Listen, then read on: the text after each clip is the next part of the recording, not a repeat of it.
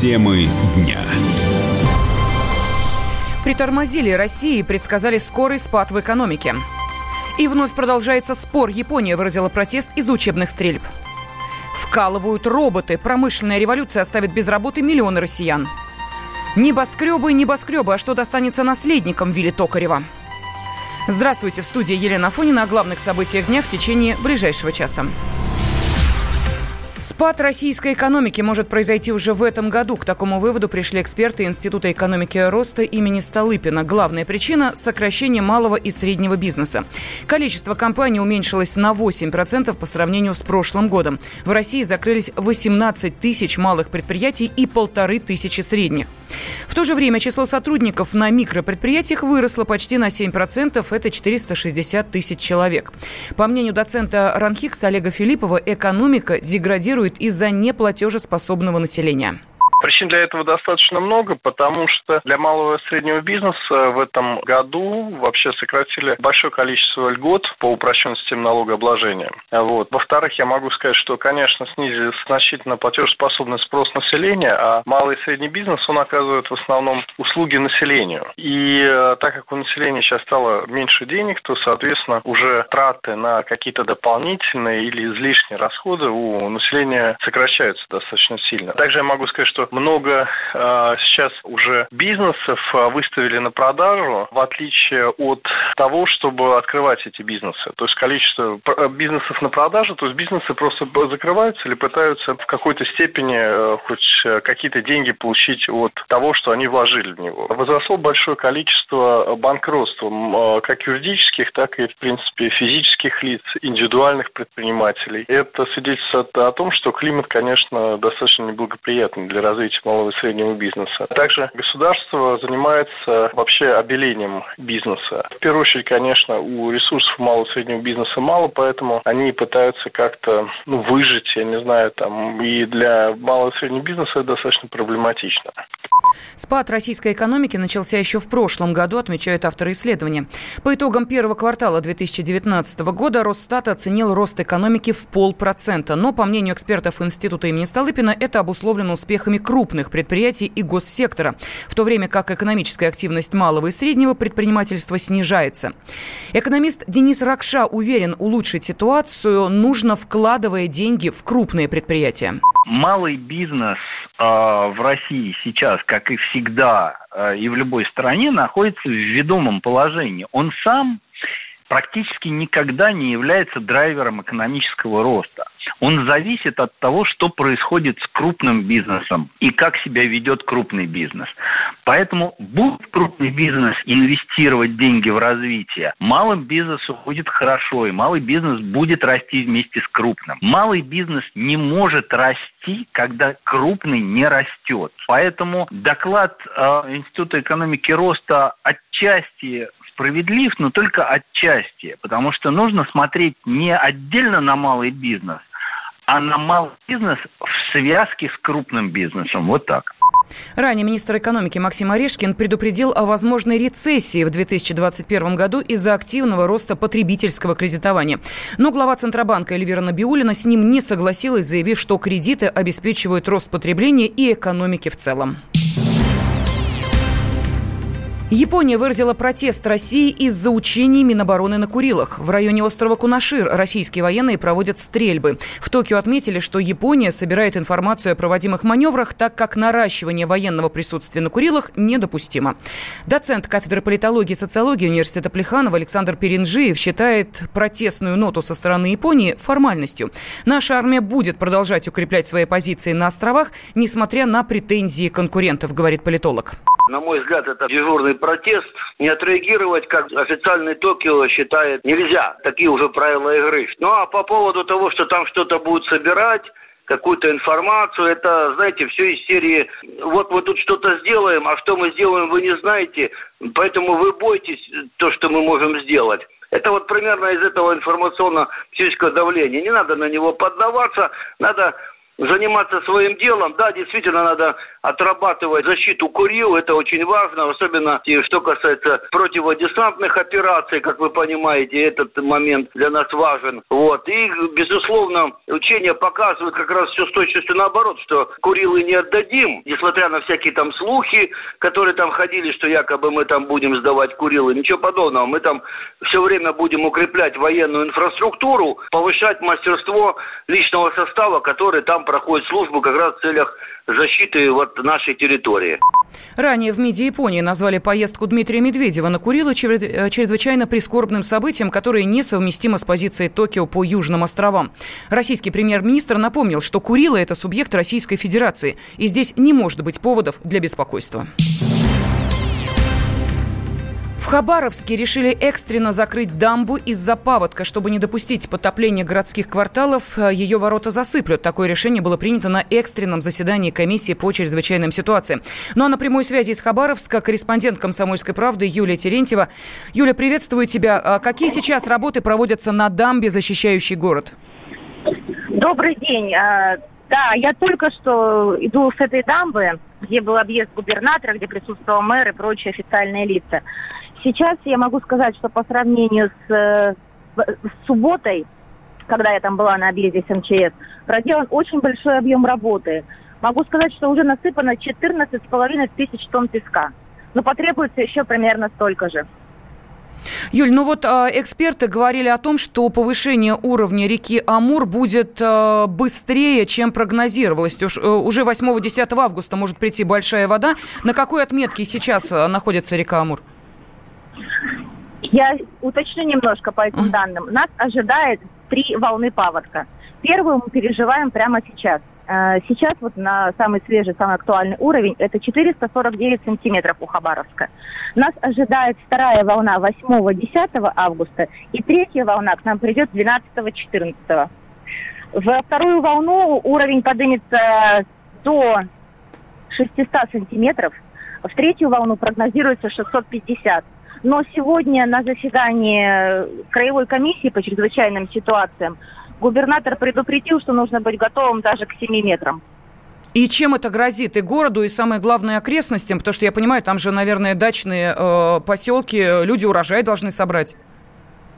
Э, дачи наши, которые расположены на островах, начинают тонуть уже э, при 5 метрах. То есть вот э, в субботу, когда я была на острове Кабельный, там уже поднимался уровень, и некоторые дачи уже были подтоплены, вода стояла в огородах. При пяти с половиной метрах э, в зону затопления попадают 1400 дач и 24 жилых частных дома, расположенные в низинах города. При шести с половиной метрах уровень, э, уровня э, количество затопленных дач увеличится до трех с половиной тысяч и будут подтоплены 188 домов. Э, в которых проживает 610 человек. Ну а люди урожай-то уже успели собрать? Как они-то действуют в этой ситуации? Дело в том, что в, наших, в нашем климате урожай еще толком не созрел. Картошка, ей бы еще, не знаю, недели две-три посидеть бы в земле, чтобы она выросла до нормальных размеров. Помидоры тоже еще зеленые у людей. Э, арбузы лежат тоже недозрелые. То есть большая проблема с этим существует, что люди фактически остаются многие без урожая. Ну, а город э, испытывает какие-то проблемы э, в связи с э, паводком или нет? Пока нет. Пока это все в достаточно штатном режиме. То есть Хабаровск, Хабаровск спасает его рельеф. Да, у нас есть как высокие, так и низкие места. И основная часть города, она, конечно, не попадает под удар паводка. Но опять мы наблюдаем затопление набережной, которая была восстановлена на деньги, полученные из федерального бюджета по, по итогам 2013 года, да, когда у нас было 808 сантиметров. То есть, э, скорее всего, опять придется проводить реконструкцию, восстанавливать все это, скорее всего, опять потребуются деньги. В общем, вот такая ситуация складывается. Спасибо. На прямой связи из Хабаровска была корреспондент «Комсомольской правды» Юлия Терентьева. Темы дня. Накал страстей на радио «Комсомольская правда». Здесь, что, здесь нельзя не сказать, что папа богат. Ну, Министерство газовой промышленности. Я знаю, как гуляли. Снимали пароходы. Ну, скажи, я... только Нет, без я плохих слов. Считаю. Если у нас такая история, что даже безобидное детское песенное шоу вкладывает кирпичик в создание революционной ситуации, ну, все Взяли встало в один и, ряд вот и с этим плюнули просто в лицо. Совершенно. Андрей и Юлия Норкины. По будням в 9 вечера в программе «Простыми словами». Хорошо, будем иметь это в виду.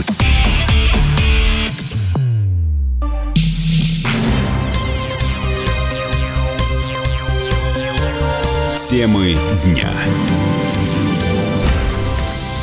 студии Елена Фонина. В Красноярском крае нашли пожарного, который пропал во время тушения леса.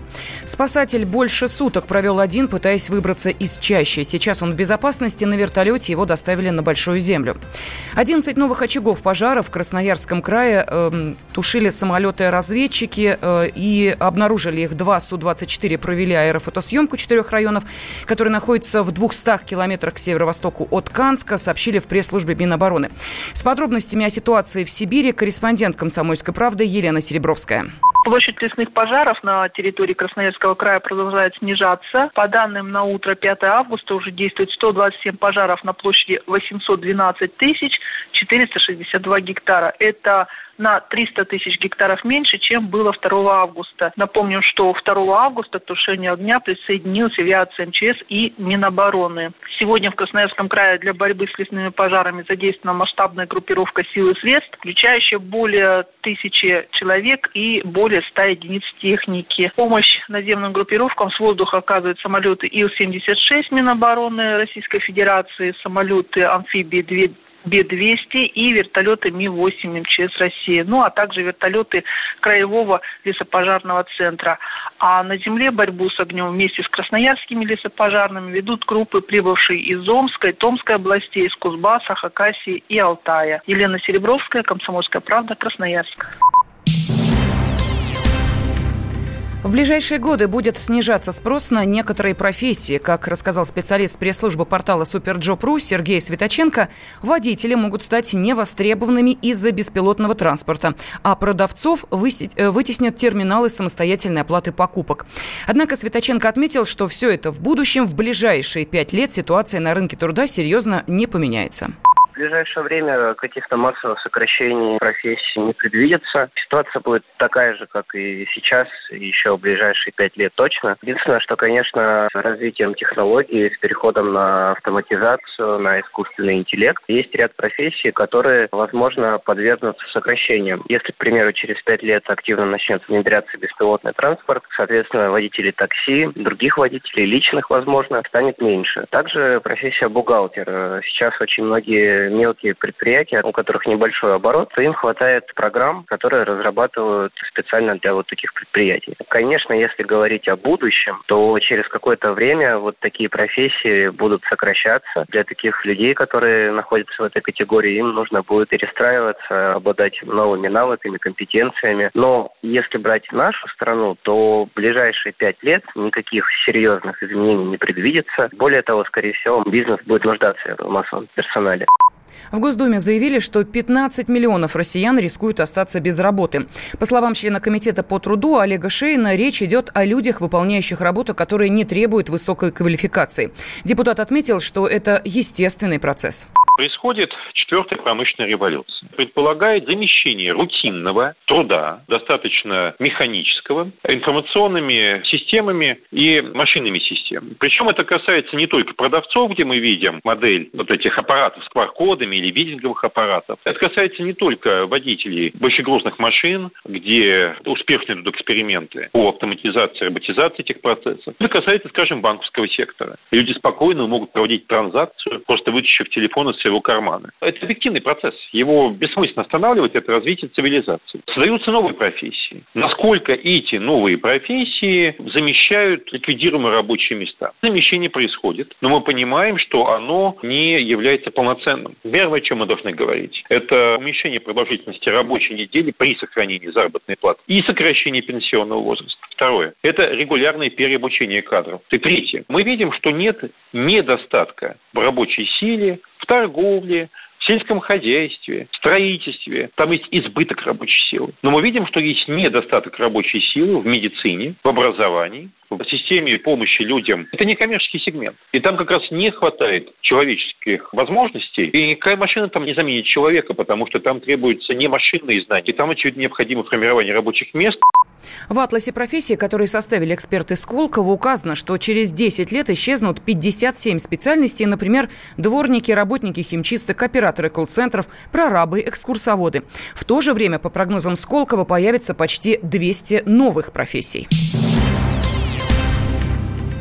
Больше 75 тысяч рублей в месяц получают лишь 12% россиян. Таковы результаты исследования, проведенного агентством РИА Новости. Почти все сотрудники с высокой зарплатой трудятся в добывающей отрасли. Затем в рейтинге идет рыболовство и рыбоводство. У 34% работников этой сферы месячная зарплата 75 тысяч рублей. В ней заняты меньше 100 тысяч человек. В списке лидеров также финансовая отрасль, IT и связь.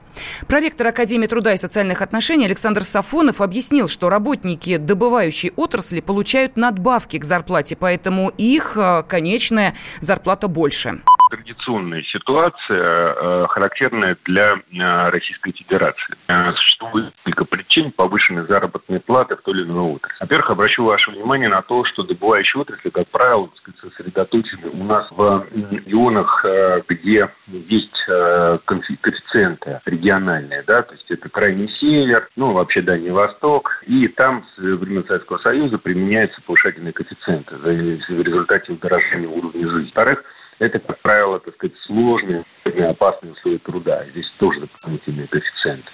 Плюс, ко всему прочему, не забываем о том, что э, заработная плата работников добывающей промышленности, да, ну, это в первую очередь там нефтянка. Это еще и вахтовый метод, да, который приводит к тому, что людям доплачивают за вот особые условия труда, э, связанные с тем, что они покидают свой там э, дом. Ну и плюс ко всему прочему, так сказать, нефть и газ – это то, что торгуется на, на международном рынке, то, что имеет э, в результате, так сказать, продаж там, валютную выручку. Что касается, например, легкой промышленности, ситуация, конечно, хуже. Во-первых, традиционно, так сказать, и в Советском Союзе там заработная плата была не очень большая.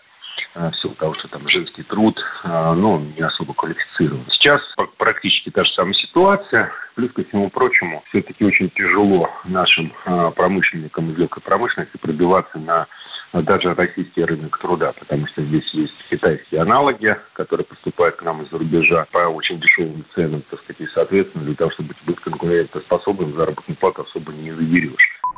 Но помимо работников легкой промышленности, в аутсайдерах оказались работники образования, сельского хозяйства и туризма.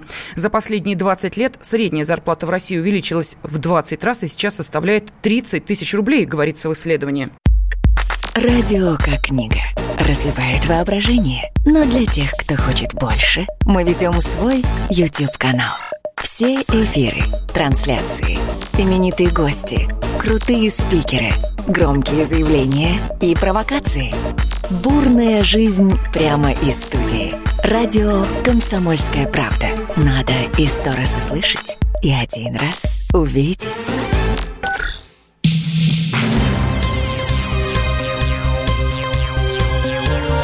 Темы дня студии Елена Фонина. Близкие Вилли Токарева пока не определились с датой прощания. Последние несколько месяцев перед смертью певец находился в больнице, но его уход стал неожиданностью для родных. Еще один вопрос, который теперь предстоит решать близким, это наследство. Что досталось э, наследникам после смерти известного певца, выясняла корреспондент «Комсомольской правды» Ирина Викторова. Вилли Токарев очень много а, работал. Несмотря на то, что он мог себе позволить э, последние годы просто проводить время с семьей, отдыхать, а наслаждаться жизнью, он не отказывался вообще ни от какой работы. Мы встречались с ним э, ровно год назад на съемках программы «Три аккорда» для Первого канала. Тогда я спросила, почему вы не в Ялте, вы же там купили квартиру, вы могли бы сейчас кататься на собственной яхте, почему вы здесь, студии, он сказал, что да, я мог бы жить на авторские, мне бы этого хватало вообще на прекрасную жизнь. Но я не отказываюсь от работы, потому что у меня жена, потому что у меня двое маленьких детей. Я хочу, чтобы они ни в чем никогда не нуждались. И вообще он получал невероятное удовольствие от работы. Он не отказывался ни одного заказника, ни от одного концерта. Очень много ездил, пел, выступал, был очень бодрым и со смехом говорил о том, что гадалка нагадала ему дожить до 120 лет. Он тогда ни на что не жаловался.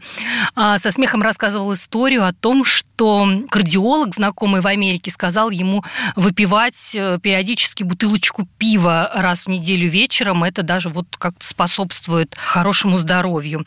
А, тем не менее, Вилли Токарев от всех своих жен а, уходил, всегда оставляя им все. Недвижимость, квартиры, обеспечивая всех своих детей после развода. От первой жены у него сын взрослый, он живет в Санкт-Петербурге, двое внуков, и периодически они виделись, он передавал подарки для внуков, которые уже взрослые. От второй жены взрослый сын живет в Америке, и от своей последней любимой женщины, жены, эм, вдовы Юлии, у него двое детей. А, Юля с детьми последние годы живет в Америке, потому что дети там учатся. А, детьми он очень гордился. Дочка окончила с отличием школу, училась в медицинском университете. Сын а, учился, играл в Бродвейском театре и в Национальной хоккейной лиге. Он обеспечивал их всегда всем, покупал дорогущие подарки. У него шикарнейшие апартаменты в Нью-Йорке. У него прекраснейшая квартира в Ялте. Ее окна выходят на набережную, на порт. Эта квартира стоит около 200 э, тысяч долларов. Также всегда, когда а, Токарев привозил на каникулы детей в Ялту, они любили ходить в море на собственной яхте, которая также принадлежала певцу. В Москве э, последние годы он жил в квартире на Котельнической набережной в знаменитой высотке. Квартира очень такая выстраданная, он хотел купить ее именно там и не брал ни кредитов, ничего, именно сразу купил вот эту просторнейшую э, квартиру. Квартира была э, с шиком обставлена, было специальное там место для э, подарков дорогих, которые ему преподносились. Российский певец и композитор Вилли Токарев скончался в воскресенье. Ему было 84 года. Причиной смерти стала онкология. Из-за переноса серверов авиабилеты не подорожают. Об этом заявил глава Минтранса Евгений Дитрих. По его словам, требования к системам бронирования обсуждались и с российскими компаниями, и с зарубежными разработчиками таких систем. Сторонам удалось найти компромисс. Как отметил директор по экономике компании «ТАИС» Александр Сизинцев, новые требования связаны с безопасностью гражданской авиации на конечном пассажире это не должно сказаться. Это проблема в большей степени не самой компании, а системы, в которых эти компании держат свой ресурс. Поскольку это долгосрочные контракты, вряд ли их поставщики в данном случае будут перекладывать стоимость этой миграции серверов их на российскую территорию на авиакомпанию. В случае, если же наши компании будут мигрировать на отечественные системы бронирования, то это обычно такое мероприятие глобально проходит каждая компания раз в 10-15 лет в силу ряда ряда причин. Обычно это никогда не сказывается на стоимости авиабилетов. Поэтому говорить о том, что повысится стоимость, я считаю, что точно не разумно. То, что касается требований, почему это сделали, главных причин там несколько. В первую очередь, вы понимаете, как сейчас развивается ситуация общая, и когда в условиях санкций наше государство понимает, что одна из стратегических областей, а в данном случае гражданская авиация, в какой-то мере зависит от западных игроков, и все данные по пассажирам в том числе находятся на Западе, Западе у разного рода организаций спецслужб. Наверное, для государства это, в общем, болевая точка, и она хочет в данном случае себя обезопасить. Поэтому требования здесь для всех одинаковые. То есть, пожалуйста, если вы хотите работать с российскими авиакомпаниями, пожалуйста, но будьте добры, локализуйте и не отдавайте персональные данные за границу. Ранее премьер-министр Дмитрий Медведев подписал постановление, согласно которому все серверы бронирования авиабилетов по внутренним направлениям должны находиться в России. Новое правило вступит в силу 31 октября 2021 года. Этот год может войти в пятерку самых теплых лет в истории наблюдений. С таким прогнозом выступила в Женеве Всемирная метеорологическая организация. Там также отметили растущую угрозу наступления царства опасных температур с многочисленными последствиями. Пока Европа плавится от жары, центральные регионы России остаются без тепла. Минувшая ночь в Москве стала самой холодной с начала лета. Температура опустилась почти до 6 градусов. Однако, как рассказала ведущий специалист Центра погоды ФОБОС Елена Елена Волосюк, унывать не стоит, летнее тепло вернется к нам уже в середине недели. В Москве минимальная температура воздуха составила плюс 6,7 градуса. На востоке области она опускалась до отметки плюс 1,9. Тем не менее, рекорда холода в Москве не случилось. В 1960 году в столице было зафиксировано значение плюс 5,6 градуса. Так что сегодня на градус теплее. Температурный режим у нас по-прежнему существенно отстает от нормы. Отрицательное отклонение температуры от нормы достигает 8-9 градусов. То есть температурный режим у нас установился скорее характерный для середины сентября, нежели для начала августа. Сегодняшний день поставят, наконец, жирную точку в затянувшемся ненастье. Показания термометра станут постепенно расти. В середине недели, когда воздушные потоки сменятся на западные, к нам из Европы уже стремятся и более теплые воздушные массы, обещая уже в четверг возвращение температуры в норму. Повышение ночных температур в четверг до 10-15 градусов, а во второй половине недели до 13-18. Днем в четверг мы уже рассчитываем на плюс 20-25. Так что лето нас не забыло, лето еще вернется. Несмотря на то, что установление вот такой вот 30-градусной жары мы не ждем, тем не менее температурный режим, повторяю, будет вполне укладываться в рамки нормы. В минувшие выходные холодная погода в столице побила очередной температурный рекорд. В воскресенье в Москве было всего 13,5 градусов тепла. По словам синоптиков, в этот день столбики термометров не опускались ниже плюс 15 градусов с 1948 года, то есть 70 лет. Новое время диктует новые правила. Ты не позволяешь себе подолгу быть привязанным к одному месту. Ты думаешь об удобстве, скорости и доступности информации. Именно поэтому мы сделали совершенно новую версию мобильного приложения «Радио Комсомольская правда». Современный интерфейс и обширный набор полезных функций. Возможность слушать нас в дороге, как на iOS, так и на Android. В режиме онлайн и подкасты. «Комсомольская правда». Всегда рядом. Радио жизни. Радио для тебя.